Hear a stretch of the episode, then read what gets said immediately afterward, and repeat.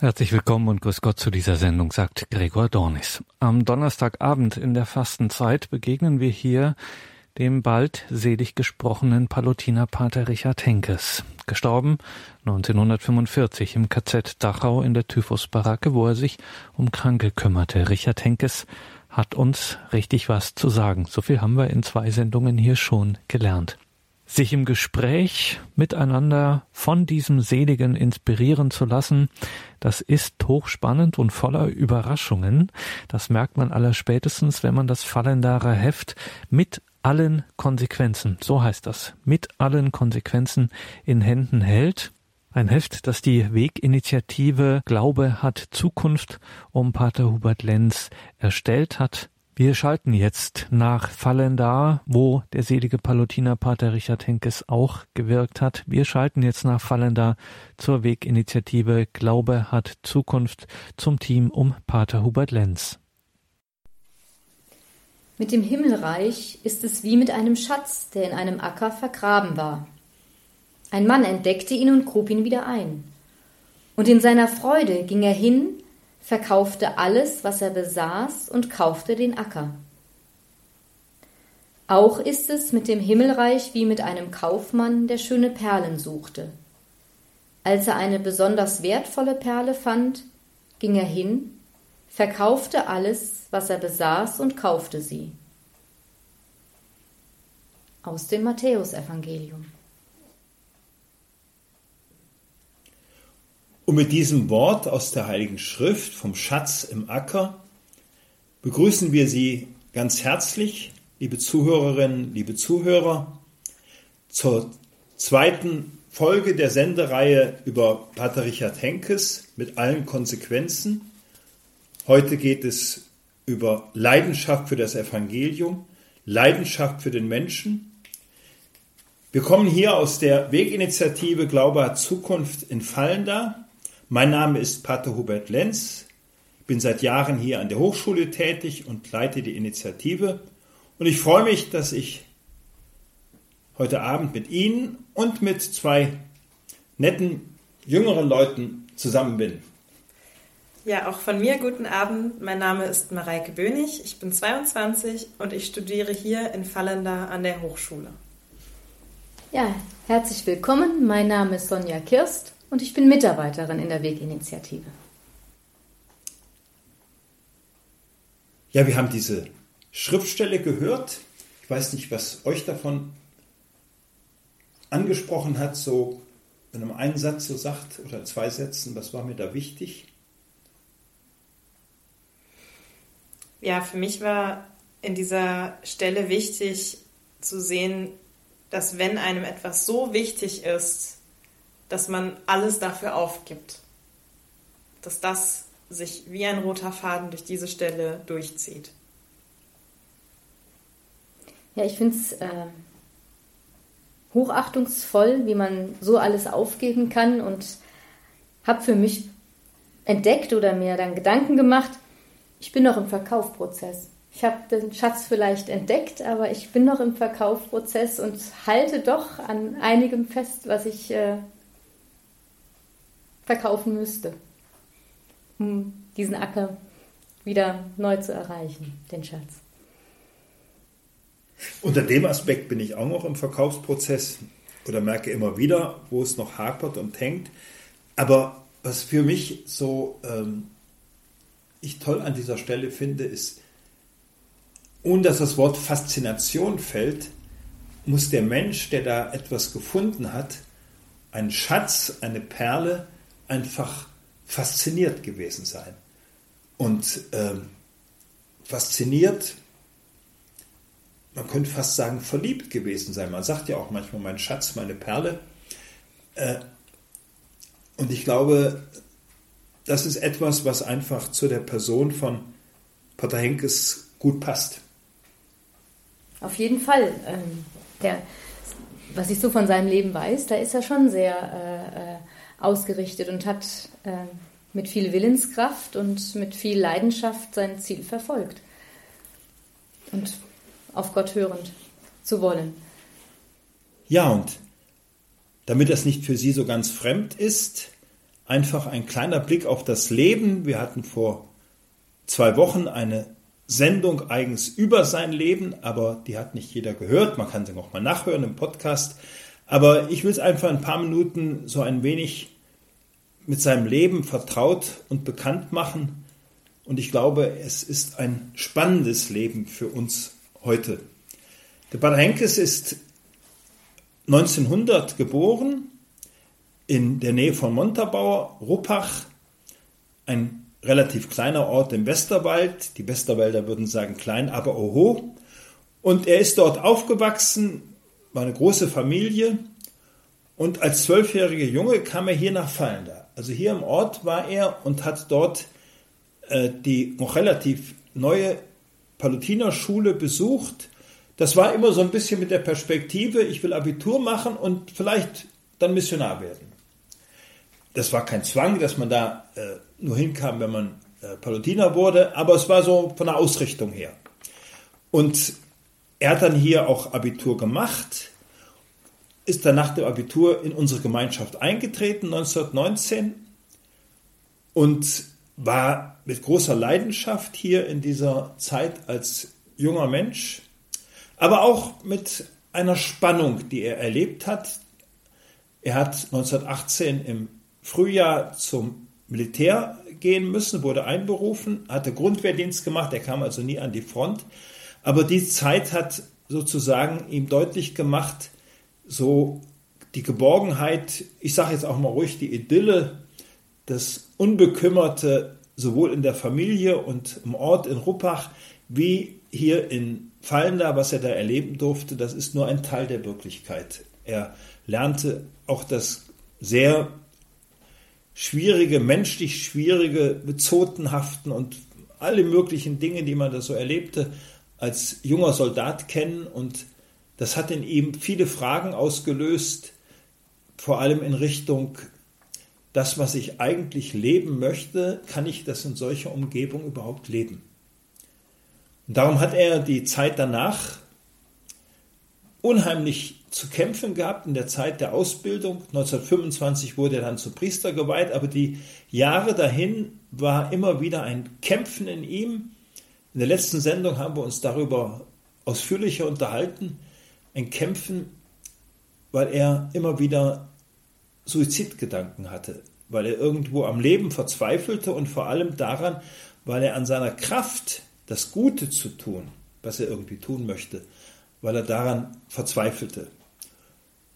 Aber er hat sich irgendwie durchgerungen, das war so ein Prozess vom Ich will das zum Ich vertraue Gott, dass du das wirkst und nicht ich selber schaffen muss und dass er sie auch von Gott angenommen erfuhr, als er erleben musste, wie begrenzt er ist, hat sich weinen lassen, war dann ein begeisterter Lehrer, wirklich ein leidenschaftlicher Lehrer und äh, hier in Fallender und dann am Niederrhein und dann nochmal in Fallender und kam dann 1931 in die damaligen deutschen Ostgebiete, ins Schlesische hinein und hat dort auch an zwei Schulen gewirkt, die wir Palutiner dort hatten.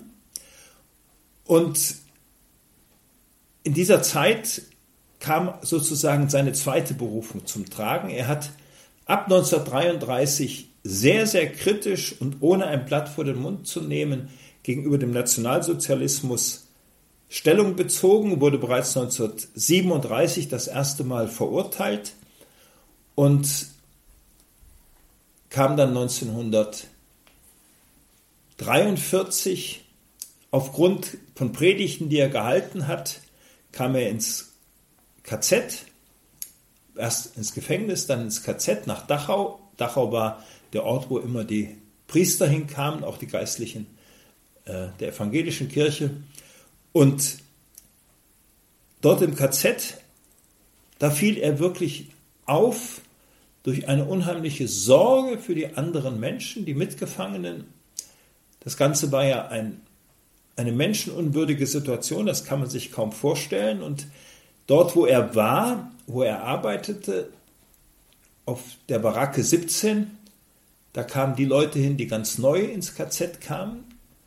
Und er hatte dort unter anderem so für die Verpflegung mit zu sorgen gehabt. Das war seine Aufgabe und hat dann eben auch viel Kontakt zu Menschen gehabt, auch viel zugesprochen, beigestanden. Aber dann brach dort Typhus aus und zwar sehr ansteckend. Und dann wurde die Baracke unter Quarantäne gestellt und dann hat er sich entschlossen, in dieser Baracke, in der er nicht wohnte, aber jetzt zu bleiben, um den Menschen beizustehen. Und was da passierte, kann man sich kaum vorstellen, aber es gibt Gott sei Dank einige Aussagen und eine möchte ich jetzt bitten, dass Mareke sie vorliest. Für Pater Richard Henkes und die anderen Freiwilligen war die Arbeit in den Typhusbaracken ein fast unmenschlicher Dienst. Er fegte Bretter und Pritschen sauber, wusch die verdreckten, schwitzenden, stinkenden, zu Skeletten ausgemergelten Leiber, sammelte verlauste Kleider und verbrannte sie. Er stand den Sterbenden bei, den körperlich Entkräfteten, den moralisch Zusammengebrochenen sprach er Mut zu. Ja, er war nicht der Einzige, es gab mehrere Freiwillige. Gott sei Dank. Ich denke, man spürt, was das heißt. Und dann gab es eine Zeugin, die von ihrem Mann genaueres aufschreiben konnte, bezeugen konnte, denn ihr Mann, der war als Unterarzt, heute würde man sagen Arzt im Praktikum im KZ Dachau und eben auch in dieser Baracke tätig. Und die Frau hat von ihrem Mann berichtet. Ihr Mann, von zu Hause aus ein evangelischer Christ, habe ihr oft von einem Richard Henkes erzählt, der liebevoll mit den Schwerkranken in der Typhusbaracke umgegangen sei, der sich aufgeopfert habe für die Kranken und Sterbenden. Richard Henkes habe mit den Kranken sehr viel gebetet und ihnen die Kommunion gereicht.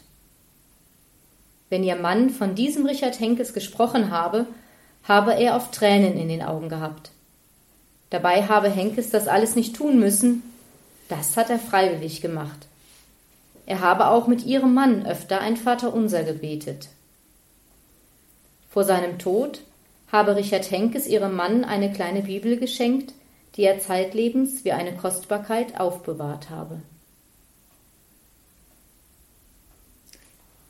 Ja, so knapp zehn Wochen war Henkes so tätig in dieser Baracke und dann hat er sich angesteckt. Er war geimpft, aber das hielt dann nicht mehr. Und er starb am 22. Februar 1945, also kurz vor Ende des Zweiten Weltkrieges. Und ich denke, es ist zu spüren, ja, er war ein leidenschaftlicher Mensch für Gott, für den Menschen, für das Evangelium. Und darüber wollen wir uns nachher, nach einer kleinen Pause jetzt unterhalten.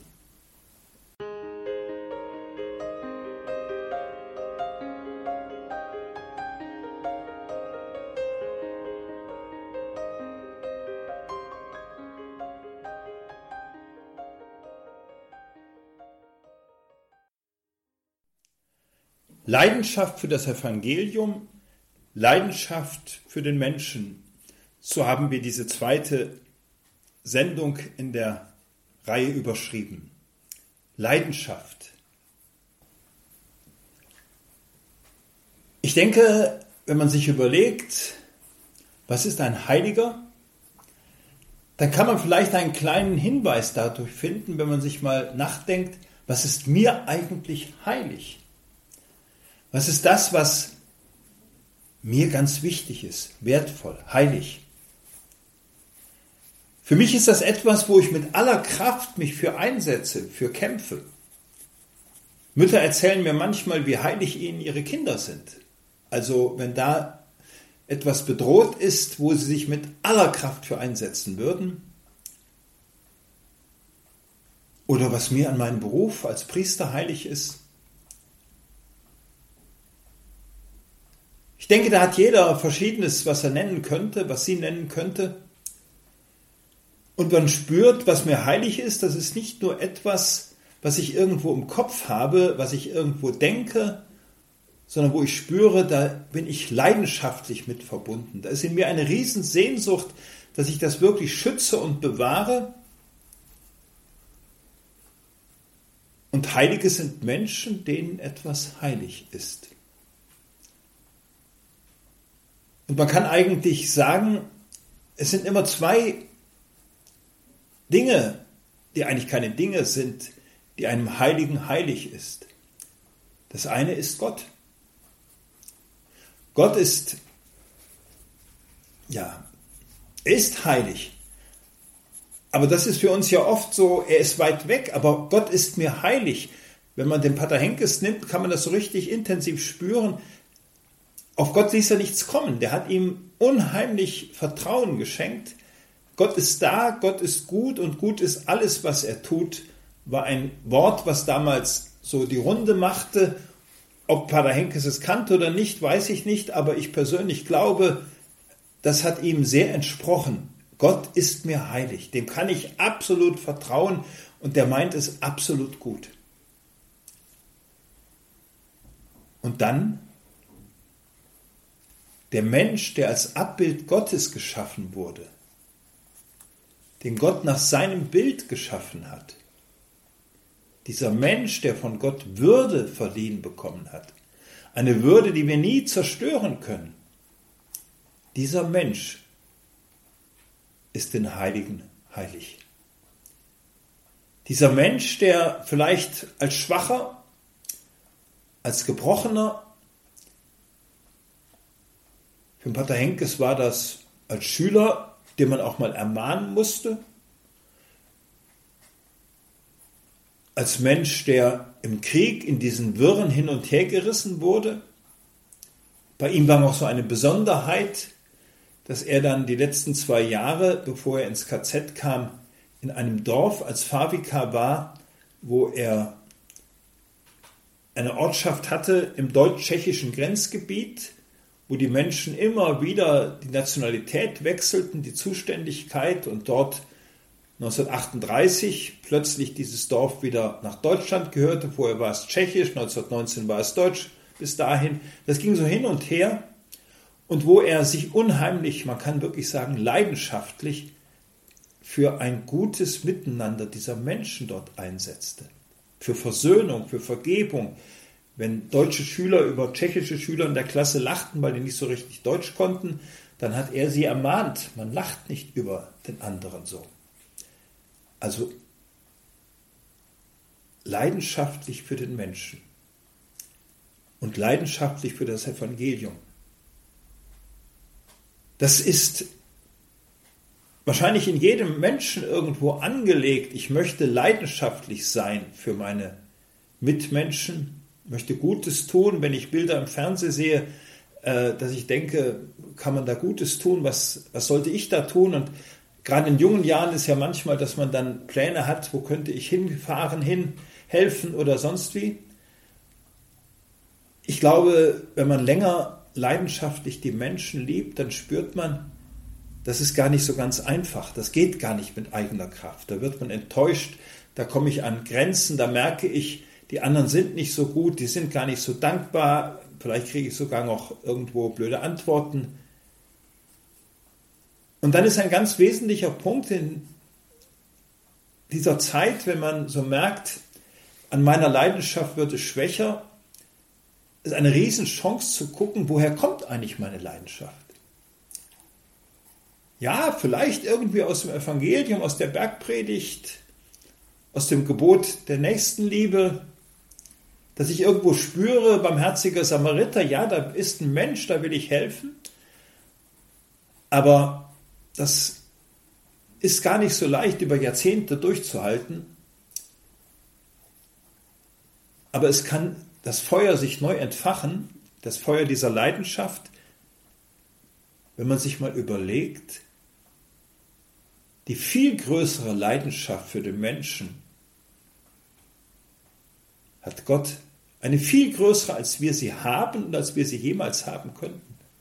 Jeder einzelne Mensch liegt Gott wirklich leidenschaftlich am Herzen. Du bist mir wichtig und für dich gebe ich mich dahin und beim Schatz im Acker ist ja so, nicht, da ist ja eigentlich so, der den Schatz sucht und wieder vergräbt, der macht sich die Hände schmutzig. Und Gott ist bereit, sich die Hände schmutzig zu machen, um uns unser Leben sozusagen zu bergen und den Schatz unseres Lebens sichtbar zu machen. Du bist etwas absolut Wertvolles. Du bist unglaublich geliebt, bejaht. Ich gebe mich für dich hin und wenn ich frage, warum machst du das? Ja, weil du mein Schatz bist, weil ich dich so gern habe. Ich mag dich leiden, sagt ja das deutsche, die deutsche Sprache. Das heißt, ich bin bereit für dich zu leiden, weil du mir das wert bist. Und ich denke, das hat ein Pater Henkes ergriffen und das darf uns ergreifen. Die Leidenschaft, die Gott für den Menschen hat, die kann uns anstecken. Pater Henkes starb, weil er sich ansteckte am Typhus, aber er lebte vorher, weil er sich angesteckt hatte an der Liebe, die Gott zu uns Menschen hat und die er wohl auch sehr tief erfahren hat, als er als junger Mensch am Kämpfen war und für sich merken musste, ich kann meine Ideale nicht aus eigener Kraft verwirklichen, wo er es bei sich gar nicht mehr aushielt, in seinem eigenen Inneren und mit Suizid zu kämpfen hatte. Aber dann, glaube ich, spürte, aber Gott hält es bei mir aus. Und Gott sagt zu mir ja. Und wo er sich diesem Gott anvertrauen konnte. Und so war in ihm eine Leidenschaft nochmal viel tiefer zu Gott entflammt. Dem kann ich mich ganz anvertrauen. Mein Schatz, ich sein Schatz und eine Leidenschaft zu den Menschen.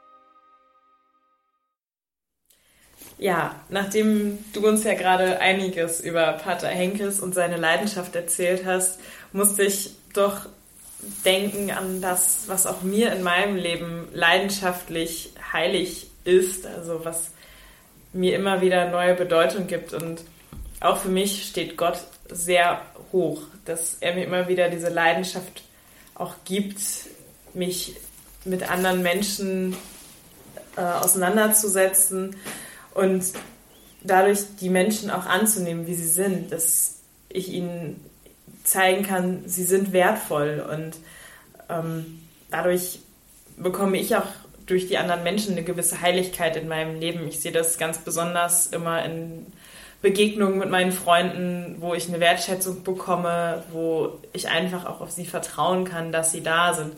Das ist auch immer, ja, wenn sie sich für irgendwas bedanken, dass dass ich da war, dann merke ich, ja, da ist auch so ein bisschen Heiligkeit in mir. Und das ist immer auch dieser Blick dahinter, ich bin Mensch so wie ich bin und ich bin gut so wie ich bin. Ja, du hast es angesprochen. Das Gutsein, wie man ist, äh, wir sind ja Menschen und ständig sind wir uns irgendwo am Hinterfragen. Äh, machen wir es richtig? Und äh, ich sehe das gerade in unseren Kindern, ich bin Mutter von drei pubertierenden Kindern, diese Frage, die, damit werden die tagtäglich konfrontiert und ich als Mutter damit dann auch, äh, mache ich es auch wirklich gut genug und ähm, wo es meine Aufgabe ist, denen zu sagen, nein, du bist gut genug und äh, auch nicht zu beurteilen, die Große, der vieles leicht zufällt und dann halt die anderen unter den gleichen Leistungsdruck zu stellen, sondern zu sagen, boah, du hast was Tolles geleistet, auch wenn du jetzt mit dir nicht zufrieden bist, ich bin mit dir zufrieden und ich mag dich, wie du bist und äh, immer wieder aufzubauen und auch zu sagen, lass dich dadurch nicht, nicht fertig machen, nicht klein machen, sondern ähm, du bist es wert. Du hast ganz andere Qualitäten, weil jeder Mensch ist wertvoll. Und das zu entdecken, ist, äh, verliert leider immer mehr den Blick in der Gesellschaft. Und deswegen ist es gut, wenn man nochmal auf einen Menschen guckt und den auch als Vorbild vielleicht nimmt, äh, der uns das leidenschaftlich vorgelebt hat. Ja, ich merke dann auch gerade wieder in Situationen, die ich in meinem Leben habe, wo ich mich selber hm, total wertlos auch fühle, wo ich merke, hm, da bin ich jetzt angeknackst in meiner eigenen, in meiner eigenen Menschlichkeit, in dem, was ich bin, in meinem Selbstbewusstsein.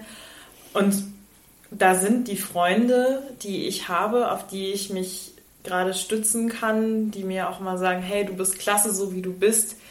Ähm, du bist wertvoll für uns, wir brauchen dich so, wir sind froh, dich zu haben. Die sind da ein sehr großer Lichtblick und ich glaube, da war sicherlich äh, auch Vater Henkes für die Gefangenen in Dachau so ein ähnlicher Lichtblick, wie das gerade Freunde für mich sind oder so wie du das bei deinen Kindern auch mal sagst, bist du sicherlich auch selbst manchmal so dieser kleine Lichtblick dabei. Ja, ich glaube, das, das, das braucht man. Nicht? Die, also Lichtblick. Äh,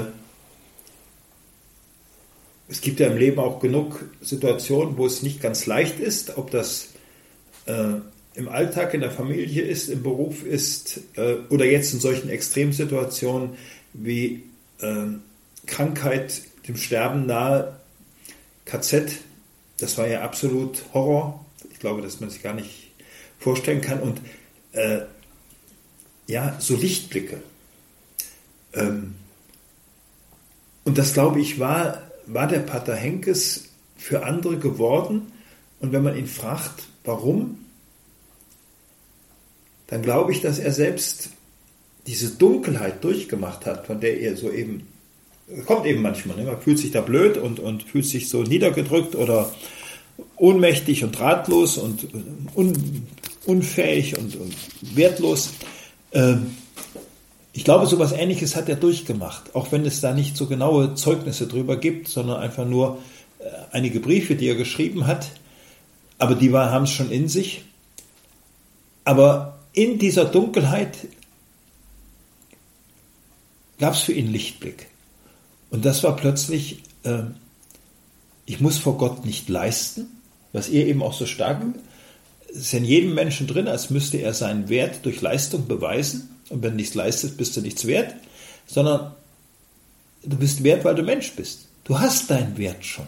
Einfach, weil Gott dich ins Leben gerufen hat, bejaht hat. Deshalb bist du wertvoll. Punkt. Und das hat er wohl selbst für sich leidenschaftlich erfahren und dann auch mit nicht weniger Leidenschaft an andere weitergegeben.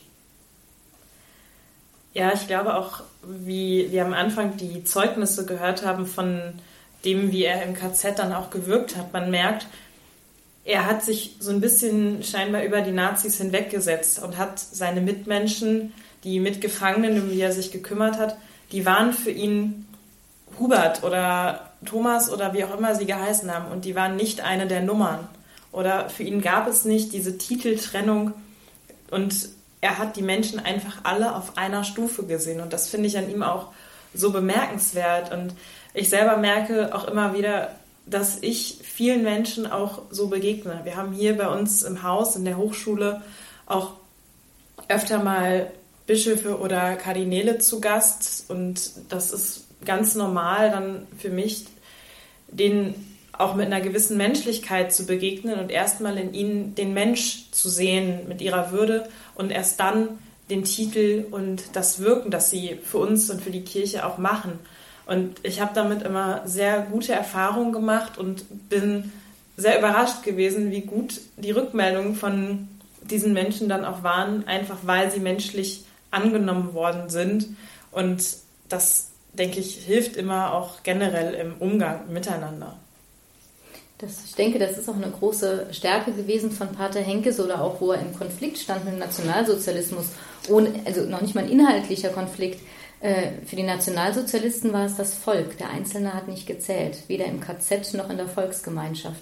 Und durch sein Zuwenden auf den Einzelnen, die Not jedes Einzelnen zu hören und ihm dann Gutes zu tun oder darauf zu reagieren, ich glaube, das war auch eine Stärke, die ihn so besonders gemacht hat und ausgezeichnet hat.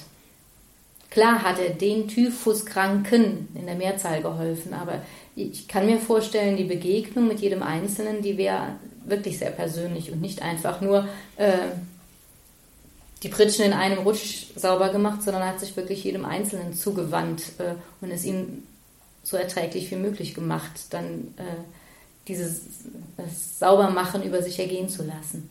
Das, denke ich, ist auch ein, dieser Blick auf den Einzelnen, den, wo er sich damals von Gott angesprochen gefühlt hat, gesehen, also er wurde gesehen von Gott und das dann halt eben auch an den einzelnen Menschen weitergeben wollte. Ja, ich glaube, er hat verstanden, dass er von Gott dieses wirkliche Individuelle bekommen hat, dass er seine Talente hat, dass er ja wie wie speziell ist, dass es ihn wirklich nur einmal gibt und dass jeder Mensch, dem er begegnet, dass es auch diesen Menschen nur einmal gibt, wie du eben schon gesagt hast, Sonja. Ähm, das gab es natürlich im Nationalsozialismus überhaupt nicht. Und ich finde, sowas sollte man nicht nur auf damals zurückblickend vorsichtig reflektieren und gucken, wie können wir das weitergeben.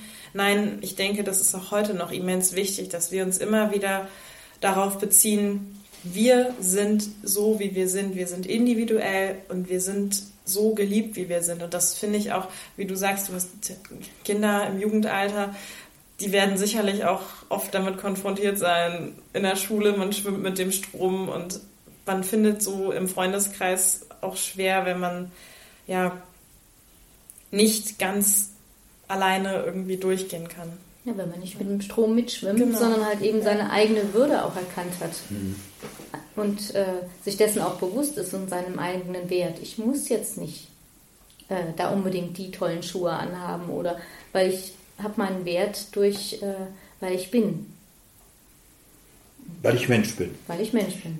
Die Mutter Teresa hat ja mal auf die Frage hin, ob es nicht besser wäre, dass die Verhältnisse von ihr geändert würden und dass sie politisch sich einsetze für die Änderung der Verhältnisse, statt jetzt äh, da sich um den, jeden einzelnen Sterbenden zu mühen.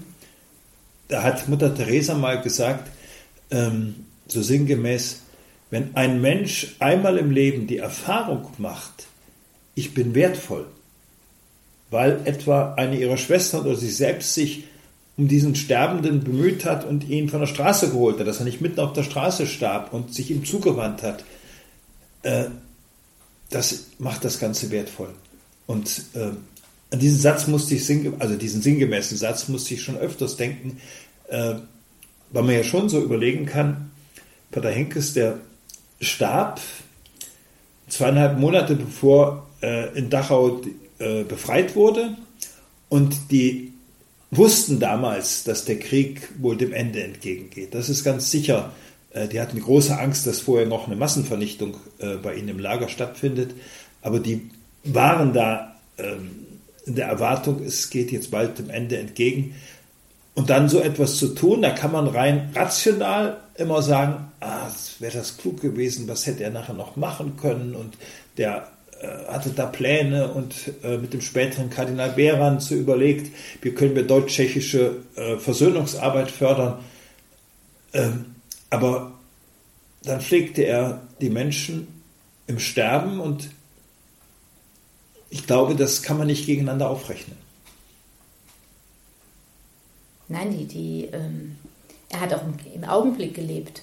Er hat nicht nur gesehen, da wäre Not und da müsste was getan werden, sowohl hier im KZ in der Situation, als auch es müssen noch Menschen da sein, die später was machen. Nein, er hat auch gehandelt und hat den Augenblick gelebt im Grunde genommen. Und in diesem Augenblick war er leidenschaftlich, wollte er Gottes Liebe weitergeben. Und mhm. nicht später in, in Worten, sondern jetzt in der Situation. Und, ähm, er war ja auch nicht blauäugig, dass er sich in die Situation reingegeben hat. Er war geimpft dagegen, nur leider hat die Impfung nicht gewirkt. Zumindest nicht ununterbrochen. Sie hat ja erst mal eine Reihe Wochen schon gewirkt, denn andere sind auch noch früher gestorben, die sich freiwillig gemeldet hatten.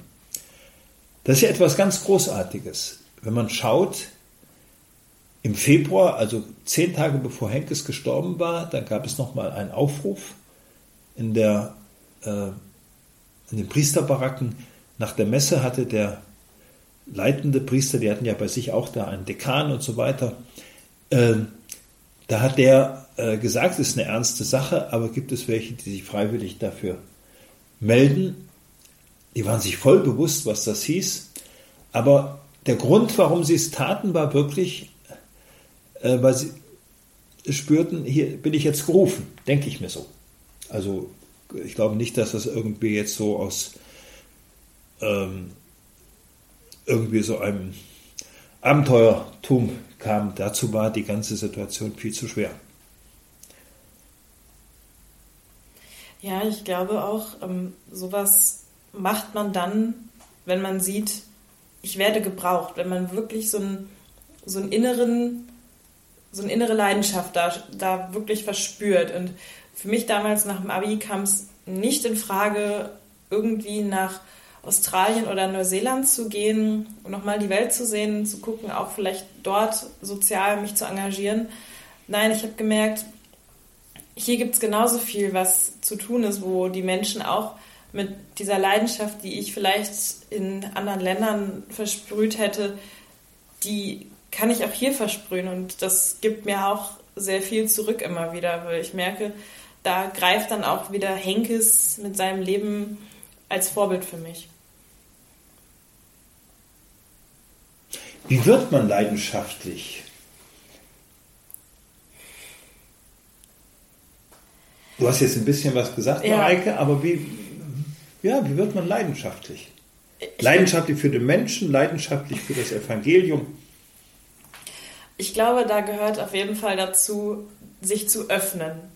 Sich zu öffnen für sich selbst überhaupt erstmal, damit man sich selber auch leidenschaftlich annehmen kann, damit man von anderen auch leidenschaftlich angenommen werden kann und dass man dann diese Leidenschaft auch teilen kann. Und wenn man sich Körper, Geist, Seele, alles öffnet, das Herz öffnet, dann ist da auch, glaube ich, eine sehr große Offenheit da. Und dann muss man natürlich auch ein großes Gottvertrauen mitbringen, das Henkes ja auch hatte. Und dann denke ich, da wirkt dann der Heilige Geist auch schon sehr und gibt einem die Leidenschaft, die man braucht, um ins Leben weiterzugehen und diese Leidenschaft auch weiterzutragen. Es gibt ja auch leidenschaftliche Menschen, die nicht an Gott glauben. Also ich kann mir vorstellen, es braucht irgendeine Initiation, irgendwas, ähm, ähm, was mich anzündet, dass ich dafür brennen kann. Also die, das, die Flamme kommt nicht von mir selber, sondern ich brauche von außen etwas, sei es von Gott, sei es von Menschen, die mich berühren durch ihr eigenes Engagement, weil sie mir Vorbilder sind, sei es durch, äh, ein, äh, weil ich was vorgelebt bekomme, was mir wichtig erscheint, und selbst wenn es was Materielles ist, wo ich jetzt unbedingt, ich kann auch dafür brennen, Geld zu verdienen zu wollen, reich werden zu wollen. Ähm, das ist dementsprechend je nachdem, was gerade mich entzündet. Und äh, ich denke, der, der, der, Anspr der, der, die Ansprache von außen, die ist da auch ganz mhm. wichtig. Und klar, und dann braucht es die Offenheit, dass ich bereit bin dafür. Und ähm, das merke ich, wenn ich äh, mich für etwas begeistere und ich weiß ich, ich kann nicht sagen, ich habe es in die Wiege gelegt bekommen, vielleicht weil ich es vorgelebt habe von meinem Vater, leidenschaftlich äh, hinter etwas her zu sein, sich für etwas zu begeistern. Ich bin dankbar darum, dass ich diese Leidenschaft empfinden kann, äh, weil ansonsten ist es so ein Hertröpfeln, ein vor sich hin vegetieren, würde ich beinahe sagen, wenn, wenn man nicht irgend für etwas brennt, mhm. sondern reagiert immer nur auf etwas, was einem widerfährt, was einem begegnet in aller. Aber wenn ich leidenschaftlich, dann komme ich ins Agieren, dann komme ich ins Tun und das ist ein, ein, ein großer Wert für mich und doppelt noch, wenn ich angesteckt bin von etwas, was äh, mir keiner nehmen kann. Angesteckt von, von Gott, von seiner Liebe, ähm, auch wenn ich mich manchmal schwer tue, die zu leben.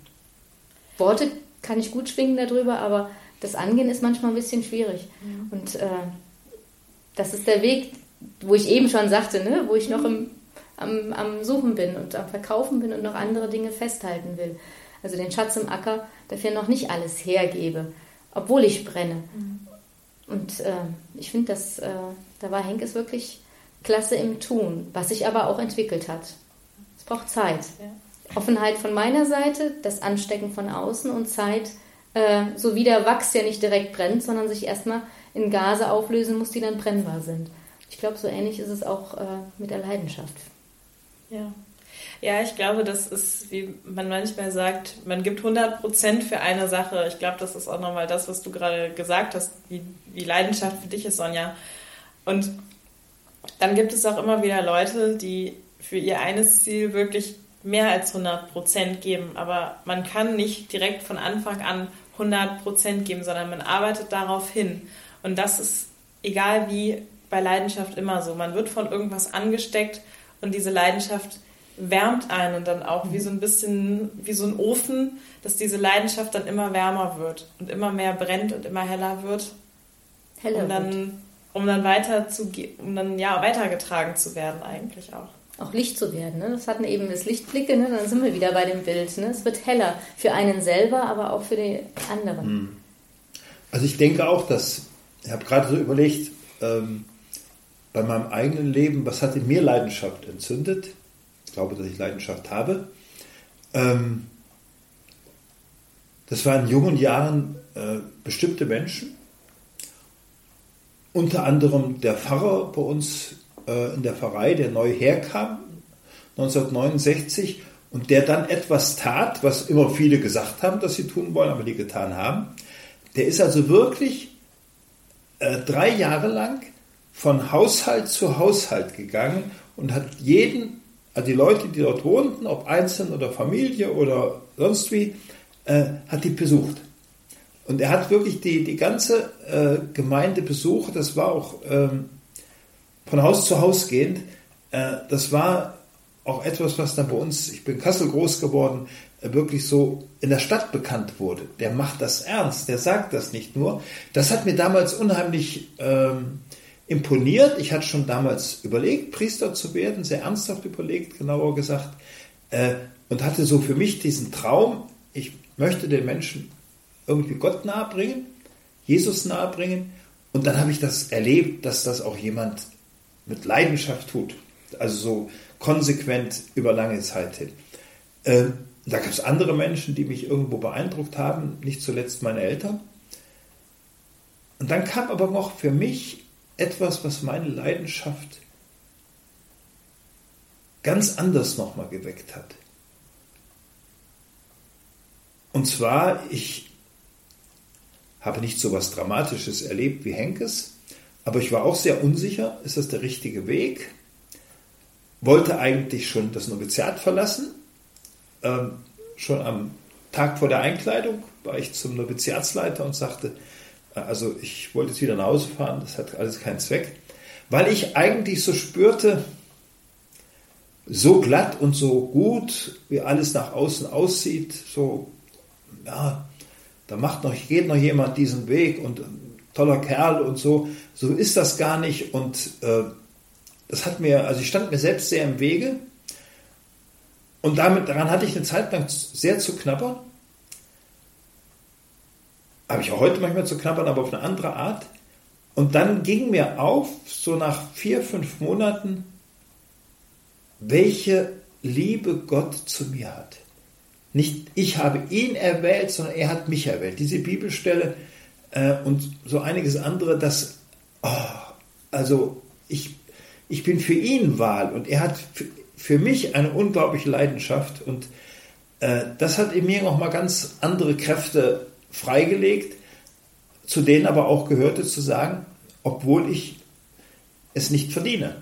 Also äh, ich kann das nicht durch meine Leistung oder durch meine Verdienste oder so irgendwo erzwingen, dass Gott diese Leidenschaft für mich hat.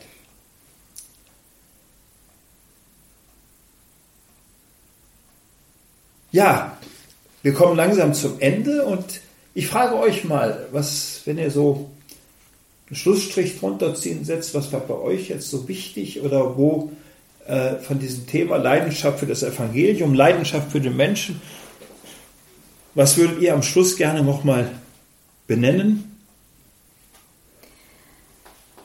Also mir ist aufgefallen oder ich habe bemerkt, dieses ähm, Henkes war, hat auf den Einzelnen geschaut hat die Not des Einzelnen bemerkt und dann kam er ins Tun und hat gehandelt. Ähm, dieses Jetzt ist das dran und nicht morgen und nicht übermorgen und vielleicht gehe ich mal dahin, sondern er hat es getan. Und das finde ich so beeindruckend daran, an ihm. Ja, und ich habe auch gemerkt, dass Leidenschaft nicht etwas ist, das man so gut greifen kann. Man hat vielleicht auch gemerkt, dass mir manchmal ein bisschen die Worte gefehlt haben, weil Leidenschaft, wenn, wenn sie brennt, dann ist das etwas so Wunderbares, dass Henke es wahrscheinlich auch erfahren hat, dass auch er manchmal sicherlich sprachlos war, was er da jetzt gerade tut, aber er hat es trotzdem getan, weil er dafür gebrannt hat, für das Evangelium und für den Menschen. Ja, dem kann ich mich nur anschließen. Und liebe Zuhörerinnen, liebe Zuhörer, wenn in Ihnen so ein Stück Interesse geweckt wurde, wenn Sie auf den Geschmack gekommen sind und sagen, Mensch, das Kind, da möchte ich eigentlich gerne mehr mich mit befassen. Herzliche Einladung. Es gibt zu der Sendereihe ein Heft. Mit allen Konsequenzen heißt es. Auf der Homepage von Radio Horeb finden Sie bei der Information zu dieser Sendung die Angaben, wie Sie an dieses Heft kommen und was es sonst noch von uns dazu gibt. Eine Möglichkeit auch, dass eine Gemeinde, eine äh, Gruppe oder so miteinander über mehrere Wochen daran arbeitet. Wenn Sie Interesse haben, können Sie auch anrufen 0261 6402 990. Ich wiederhole nochmal 0261 6402 990. Und ich wünsche Ihnen, dass Sie ja einfach spüren, wo ist in mir Leidenschaft, was wird vielleicht geweckt, Leidenschaft für den Menschen, Leidenschaft für das Evangelium, Leidenschaft für Gott, der leidenschaftlich den Menschen liebt. Ja, auch von mir alles Gute für Sie. Lassen Sie sich anstecken von der Leidenschaft, die uns immer wieder im Alltag auch begegnet. Ja, ich möchte mich verabschieden von Ihnen und wünsche Ihnen, dass Sie hier im Jetzt, im Augenblick den anderen wahrnehmen und handeln und äh, so Gottes Liebe nach außen leben können und verkünden können durch ihr Tun. Herr, du steckst uns immer wieder neu in Flammen durch dein Wort, durch deine Liebe, durch deinen Geist. Lass du uns immer wieder offen sein für all das, wo du uns deine Leidenschaft schenken willst, dass wir diese Leidenschaft weitertragen zu den Menschen. Dazu segne uns der liebende Gott im Namen des Vaters, des Sohnes und des Heiligen Geistes. Amen. Amen.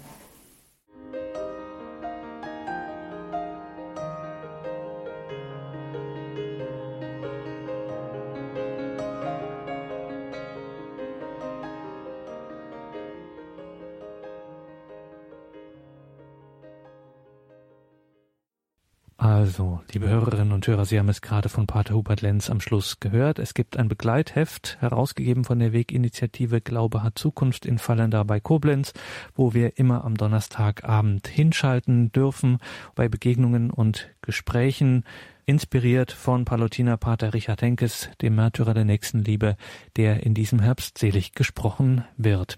Das Heft, von dem hier die Rede ist, heißt mit allen Konsequenzen. Das kann man in Fallender bei der Weginitiative Glaube hat Zukunft beziehen, mit allen Konsequenzen. Das kann man sich in Fallender bestellen und das ist geeignet, um damit im Gebetskreis, in der Gemeinde, in einer Gruppe, aber auch für sich allein sich inspirieren zu lassen von Pater Richard Henkes, dem neuen Seligen aus der palutinischen Gemeinschaft. Schauen Sie dazu in die Details zu dieser Sendung auf horeb.org beziehungsweise in der Radio Horeb App. Da steht das alles schwarz auf weiß und zum Mitschreiben und natürlich auch immer wieder der Hinweis, unser Hörerservice weiß darüber auch Bescheid. Also wenn Sie sich morgen bei unserem Hörerservice melden, dann weiß der auch Bescheid und kann Ihnen Anschriften, Telefonnummern etc. geben. Und damit darf auch ich mich an dieser Stelle von Ihnen verabschieden, wünsche Ihnen weiterhin viel Freude hier im Programm bei Radio Horeb und Radio Maria. Alles Gute und gottesreichen Segen wünscht Ihr Gregor Dornis.